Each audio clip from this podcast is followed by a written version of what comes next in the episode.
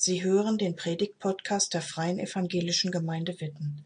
Mehr über unsere Gemeinde finden Sie unter www.fegwitten.de. Wie sieht unsere Zukunft aus? Schülerinnen und Schüler fragen bei den Fridays for Future Demonstrationen, warum sollten wir überhaupt lernen für eine Zukunft, die es gar nicht mehr gibt? Dass es keine Zukunft gibt, das erscheint den meisten von uns eher abwegig. Also wenn es keine Zukunft für mich gibt, dann ja doch wenigstens für meine Kinder, für meine Enkel oder für diese Welt. Dass der Klimawandel das Ende unserer Zukunft sein sollte, wenn sich nichts ändert, erscheint deshalb irgendwie abwegig. Oder dass ein kleiner Virus unsere große Welt zum Wanken bringt, dass Unternehmen in die Insolvenz getrieben werden, Aktienkurse sinken und unser Gesundheitssystem ins Wanken kommt. Zukunft off. Aus. Ende vorbei.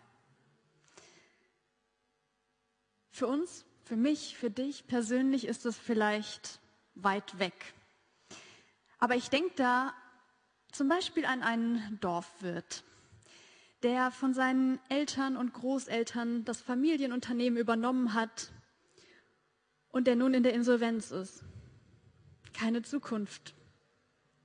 Oder das kleine Mädchen, deren Zukunft so rosig hätte sein können, dass an Corona erkrankt ist und jetzt nur noch einen Lungenflügel hat. Zukunft off. Deborah hat eben erzählt von dem Buß- und Bettag. Ich habe einen digitalen Kalender. Also mein Kalender, der erinnert mich immer an diese, an diese Feiertage. Und am Mittwoch ist es bei mir aufgeploppt. Buß- und Bettag. Bei euch vielleicht auch. Und in meinem Leben hat das eigentlich keine große Relevanz.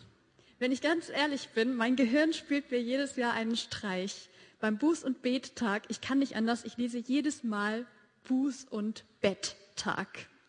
Diese zwei T, die spielen mir einfach einen Streich. Buße, das ist natürlich ähm, was anderes. Buße und Beten, darum geht es. Und es gibt ein biblisches Vorbild, worauf das zurückgeht oder worauf dieser Buß- und Bettag zurückgeht. Vor langer Zeit war es eigentlich so, dass die Kirche eine ganze Gesellschaft dazu aufgerufen hat, zu beten, Buße zu tun, und zwar in besonderen Zeiten, in Zeiten von Notständen, in Zeiten von Bedrohung nationaler oder internationaler Art. Irgendwann wurde dann dieser feste Tag festgesetzt, immer der Mittwoch vor dem letzten Sonntag im Kirchenjahr. Aber mich hat das ähm, zum Nachdenken gebracht dieses Jahr und ich will mit euch da heute drüber nachdenken, innehalten angesichts dieses Buß- und Bettags in unserer Zeit. Das biblische Vorbild oder ein biblisches Vorbild ist das Buch Jona. Und ich habe euch einen Text mitgebracht den ich gleich vorlesen werde. Aber vorher einen kurzen, einen kurzen Kontext. Jona, die meisten kennen Jona wahrscheinlich aus ihrer Kindheit. Jona und der große Walfisch. Das ist eine Geschichte, die in den Kindergottesdiensten erzählt wird. Es war wahrscheinlich gar kein Walfisch oder es spielt nicht so die große Rolle. Im hebräischen Text steht da von einem großen Fisch. Walfische kann man wahrscheinlich gut darstellen und in Kinderbüchern gut malen. Deswegen ist es irgendwie der Walfisch geworden. Jona, ein Mann, der einen Auftrag von Gott bekommen hat. Gott hat ihm gesagt, Jona, geh du nach Ninive, in diese große Stadt und sag denen, dass ich ihr böses Treiben nicht mehr mit angucken kann und ich sie vernichten will. Nice Message die Jona darüber bringen soll. Was macht er? Statt nach Ninive zu gehen, läuft er genau in die entgegengesetzte Richtung und versucht vor Gott zu fliehen. Jona will sogar lieber selber sterben, als dieser Stadt zu sagen, dass sie untergehen wird. Also wahrscheinlich hat Jona geahnt, dass er nicht wirklich vor Gott fliehen kann, aber er versucht's und fährt mit einem Schiff in die genau entgegengesetzte Richtung. Und dann, als ein Sturm aufkommt und Jona merkt, dass er der Grund dafür ist, sagt er zu den Seeleuten, bitte werft mich ins Meer, lasst mich sterben. Und dann wird Jona von diesem großen Fisch verschluckt, drei Tage im Bauch dieses Fischs, drei Tage und drei Nächte, Symbol für den totalen Untergang. Nach drei Tagen und drei Nächten würden alle Suchtrupps dieser Welt aufgeben zu suchen. Toter als tot kann man eigentlich nicht sein. Und Jona, so wird uns berichtet in diesem Buch Jona, der fängt an zu beten und diese Gebete, die bestehen aus lauter Psalmzitaten. Und am Ende seines Gebets sagt er das. Ich aber will dir danken und dir die Opfer darbringen, die ich dir versprochen habe, denn du, Herr, bist mein Retter. Jona ist also jetzt bereit, das zu tun, was Gott ihm aufgetragen hat. Und er wird vom Wal ausgespuckt, ans Land gespuckt. Und dann setzt dieser ähm, Text ein, den ich euch jetzt vorlesen werde. Jona Kapitel 3. Wer das zu Hause mitlesen will, herzlich gerne. Ansonsten könnt ihr es hier am Bildschirm mitlesen. Das Buch Jona, das hat nur vier Kapitel. Also man muss vielleicht kurz suchen, bis man es in der eigenen Bibel findet, weil das ist so klein, dass man es schnell übersieht. Jona Kapitel 3, die Verse 1 bis 10. Zum zweiten Mal erging das Wort des Herrn an Jona. Er sagte zu ihm, Geh nach Ninive, der großen Stadt, und rufe dort aus, was ich dir auftrage. Dieses Mal gehorchte Jona dem Herrn und ging nach Ninive. Die Stadt war ungeheuer groß. Man brauchte drei Tage, um vom einen Ende zum anderen zu kommen. Jona ging eine Tagesreise weit in die Stadt hinein dann stellte er sich hin und rief, noch 40 Tage und Ninive ist ein Trümmerhaufen. Die Leute von Ninive setzten ihre Hoffnung auf Gott. Sie beschlossen zu fasten. Und alle, Reiche wie Arme, legten zum Zeichen der Treue den Sack an. Jonas Botschaft war nämlich dem König von Ninive gemeldet worden.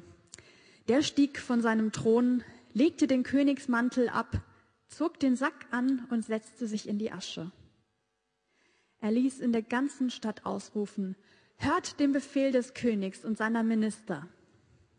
Niemand darf etwas essen oder trinken, weder Mensch noch Rind noch Schaf. Mensch und Vieh sollen den Sack anlegen und laut zu Gott rufen. Alle sollen von ihrem bösen Weg umkehren und aufhören, Unrecht zu tun. Vielleicht lässt Gott sich umstimmen. Vielleicht können wir seinem schweren Zorn besänftigen und er lässt uns am Leben. Gott sah, dass sie sich von ihrem bösen Treiben abwandten. Da tat es ihm leid, sie zu vernichten, und er führte seine Drohung nicht aus. Ich habe da eine automatische, äh, was automatisch in der PowerPoint, das Genau, ist mein Fehler. Mm.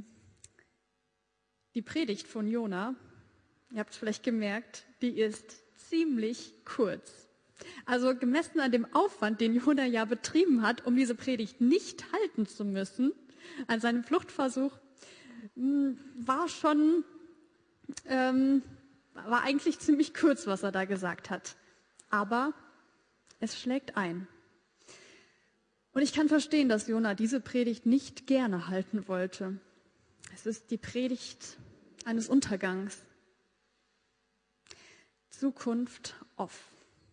Ich habe mich gefragt, was, ähm, was das für eine Stadt gewesen sein muss, Ninive, dass Gott diese ganze Stadt vernichten wollte.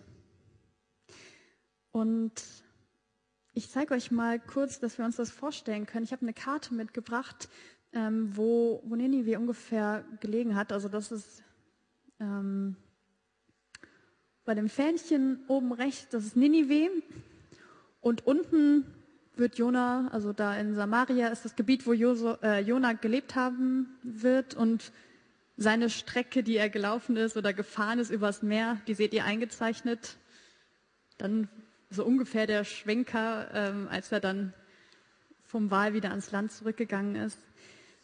Ninive liegt ähm, so im heutigen Irak, also in Mosul. Ihr könnt euch das, ich habe jetzt hier keinen Pointer, aber genau Ninive, da ist der Irak heute, daneben Syrien, hier unten ist Israel. Und diese Stadt ist in der gesamten Bibel bekannt als der Inbegriff des Bösen. Der Prophet Nahum, der sagt, Ninive ist die, ist die Blutstadt. Und es hat einen Grund gehabt, warum Ninive diesen Ruf hatte oder warum Ninive so bezeichnet wurde. Die Stadt war sehr groß für damalige Verhältnisse. Also man kann so ungefähr auf 120.000 äh, von 120.000 Einwohnern ausgehen, also sogar noch größer als Witten und Witten ist ja schon riesig. Und diese Stadt war aber nicht groß geworden oder reich geworden, weil sie so fair gehandelt haben oder so gut gewirtschaftet haben, sondern es war eine Stadt, die durch Krieg, durch, ja, durch Morde und Ungerechtigkeit ihren Reichtum erlangt hat. Und das ist der Grund dafür, warum diese Stadt als so böse bezeichnet wird, warum auch Gott verurteilt, wie diese Stadt lebt. Ungefähr drei Tagesreisen braucht man, um durch die Stadt durchzulaufen, sagt uns das Buch Jona, also so 60 bis 80 Kilometer Durchmesser. Diese große Stadt bekommt als Kollektiv gepredigt Zukunft off. 40 Tage noch und dann ist es vorbei mit euch. Manuel, kannst du mir mal eine Folie weitermachen? Genau. Das ist das Urteil über Ninive. Und das ist schon ganz schön krass. Also im Prinzip sagt Jona den Leuten da, ey, ihr könnt aufhören mit all euren Investitionen. Alles, was ihr jetzt noch macht, ist egal. Ihr müsst keine Urlaubsanträge mehr einreichen. Ihr braucht keine Terminkalender. Eure Rente werdet ihr eh nicht mehr erreichen. Hört auf zu planen. Macht keinen Sinn mehr. Gott wird euch vernichten. Was für ein Urteil. Was für, ja, was für ein äh, dramatisches Urteil.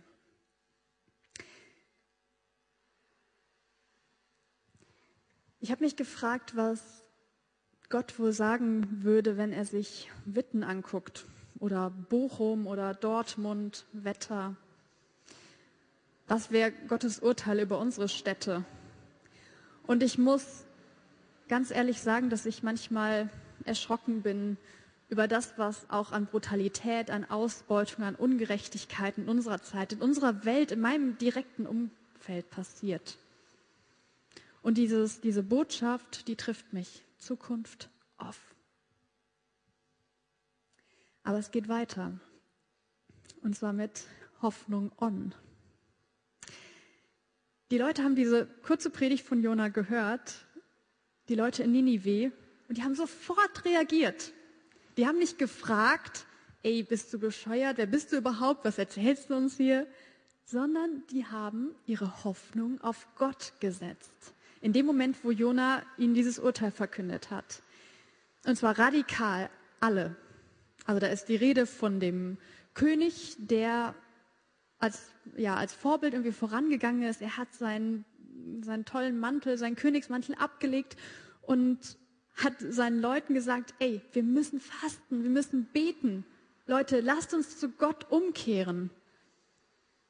Und die haben alle, arm, reich, alle gemeinsam zu Gott gefleht und gemeinsam gesagt, hey, lasst uns umkehren von unseren Wegen.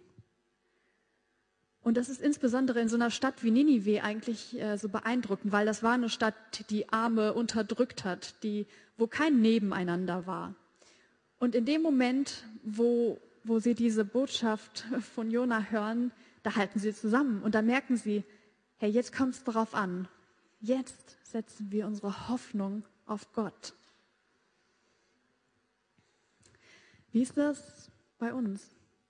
Wir leben als Christen in unserem Umfeld, auch in dieser Zeit, in dieser Krisenzeit, die geprägt ist von der Corona-Pandemie. Ich habe das Gefühl, wir sind schon irgendwie, wir merken momentan, dass es, ähm, dass es dran ist, was zu verändern. Und es gibt, ja, es gibt so Regeln und Vereinbarungen, an die sich jeder hält. Zum Beispiel Masken tragen. Das machen wir alle. Und vielleicht fasten wir auch in einem gewissen Sinne. Kontakte, wir gehen nicht mehr in Restaurants, geht ja gar nicht. Ähm, und wir ziehen da gesellschaftlich auch in einem Strang in gewisser Hinsicht. Aber wie ist das für uns als Christen? Setzen wir unsere Hoffnung auf Gott? Tun wir alles auch in dieser Zeit mit diesem Blick auf Gott? Fasten wir, beten wir? Oder versuchen wir einfach nur irgendwie in dieser Zeit zurechtzukommen und irgendwelche Maßnahmen zu ergreifen, um irgendwie unsere Zukunft zu sichern, um irgendwie dazu beizutragen, dass es nicht zu einer Zukunft off kommt? Mich ermutigt ähm, das, was die Bewohner in Ninive getan haben. Mich ermutigt die Hoffnung, die sie auf Gott gesetzt haben und die Umkehr, die dann auch passiert ist.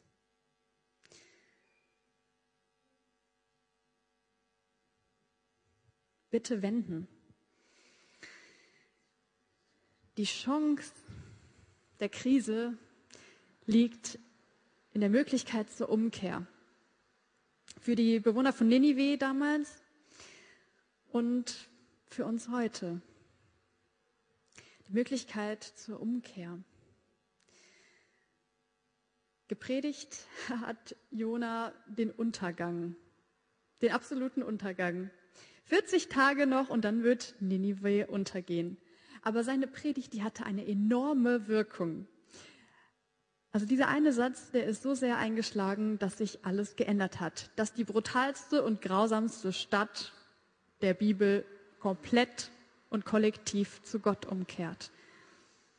Also man könnte ja sagen, ähm, Jona hat irgendwie versagt, weil seine Predigt, das, was er vorausgesagt hat, ist dann im Endeffekt gar nicht eingetreten. Aber anders, hätte er nicht gepredigt, dann wäre diese Stadt komplett untergegangen. Und seine Predigt bewirkt, dass eine ganze Stadt umkehrt, umkehrt, wendet. Und ich frage mich, wie das, was das für uns bedeutet. Zu Gott umkehren, aber vielleicht auch einfach ähm, in dem, was wir so tun, wie wir als Gesellschaft unterwegs sind, umzukehren. Vielleicht ist es dran, mal zu hinterfragen, was eigentlich unsere Lebensziele sind. Ob es wirklich dran ist, den Urlaub auf dem Kreuzschiff zu machen.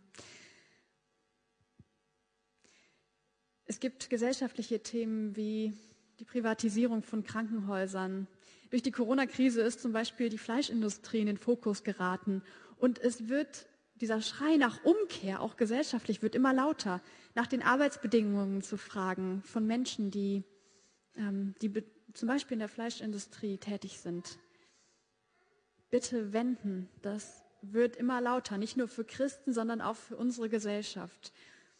Und ich glaube, wir merken momentan alle, ob mit Gott unterwegs oder nicht, dass wir angewiesen sind auf andere Menschen, auf Menschen in Pflegeberufen, in der Bildung, auf Politikerinnen und Politiker.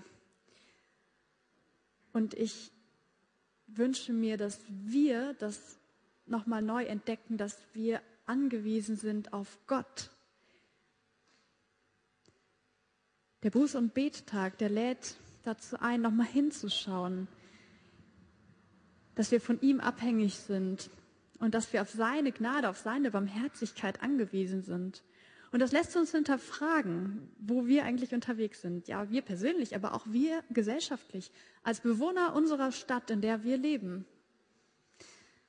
Und dieser Gottesdienst soll heute auch Raum dafür geben, dass wir darüber wirklich nachdenken, dass wir ins Gebet gehen und Gott danach fragen oder vielleicht auch selber mal in uns hineinhorchen, weil vieles wissen wir eigentlich tief in uns drin. Wo haben wir um Umkehr nötig? Die, die Bewohner von Ninive, die wollten einen Neuanfang. Gott sah, dass sie sich von ihrem bösen Treiben abwandten und es tat ihm leid, sie zu vernichten und er führte seine Drohung nicht aus. Das, was Jonah gepredigt hat, das führt Gott nicht aus, sondern es gibt eine Zukunft offen. Ja, durch diese Predigt von Jona ändert sich alles. Die Stadt geht nicht unter, sondern die Tür steht offen für eine Zukunft. Die Leute, die haben ihre Hoffnung und ihr Vertrauen auf Gott gesetzt. Die ganze Stadt. Und sie sind umgekehrt. Sie haben von dem abgelassen, was sie vorher getan haben. Und dann hat Gott ihnen eine neue Zukunft ermöglicht.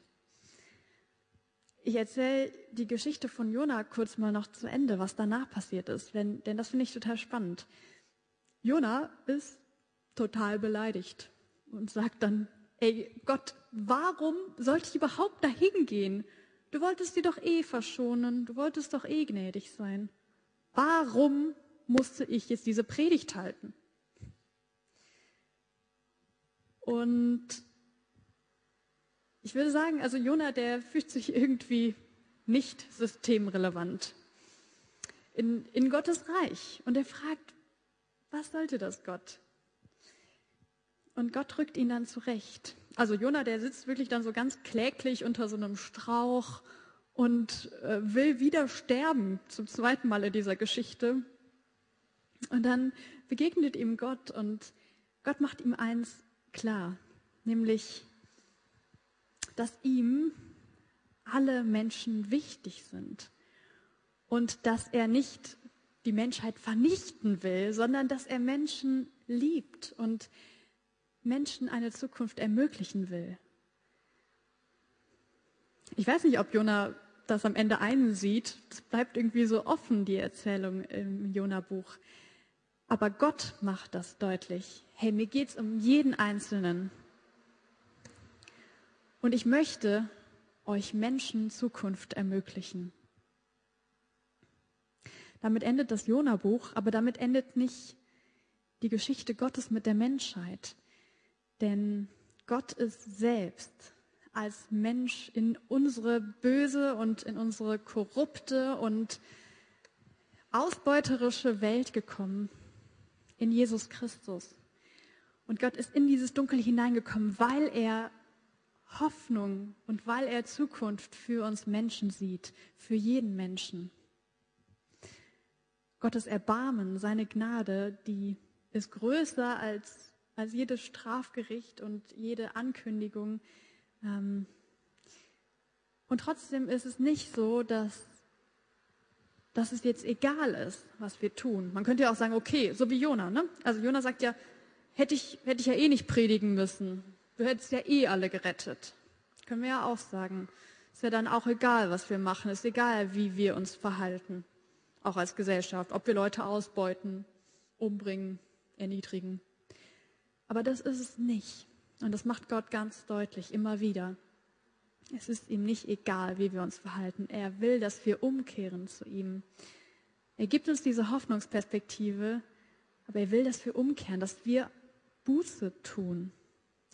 Ganz spannend finde ich eine der ersten, nee, die, die erste Predigt, die Jesus hält, nachdem er getauft wurde, beginnt damit. Also das erste, was er öffentlich sagt, was wir in Markus 1, Vers 15 lesen können, ist das. Die Zeit ist erfüllt und das Reich Gottes ist nahe herbeigekommen. Tut Buße und glaubt an das Evangelium. Also Jesus fordert Umkehr von uns und knüpft genau da an.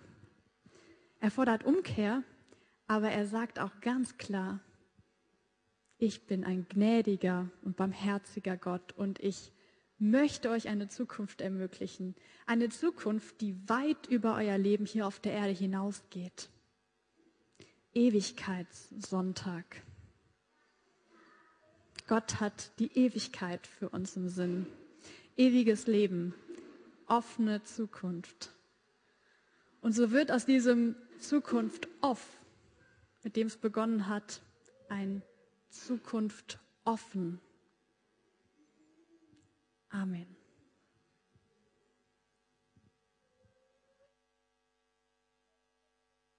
Danke fürs Zuhören. Sie wünschen sich jemanden, der ein offenes Herz und Ohr für Sie hat? Wir haben ein Team von Seelsorgern, das sich freut, für Sie da zu sein und vermitteln Ihnen gerne einen Kontakt. Anruf genügt unter Witten 93726.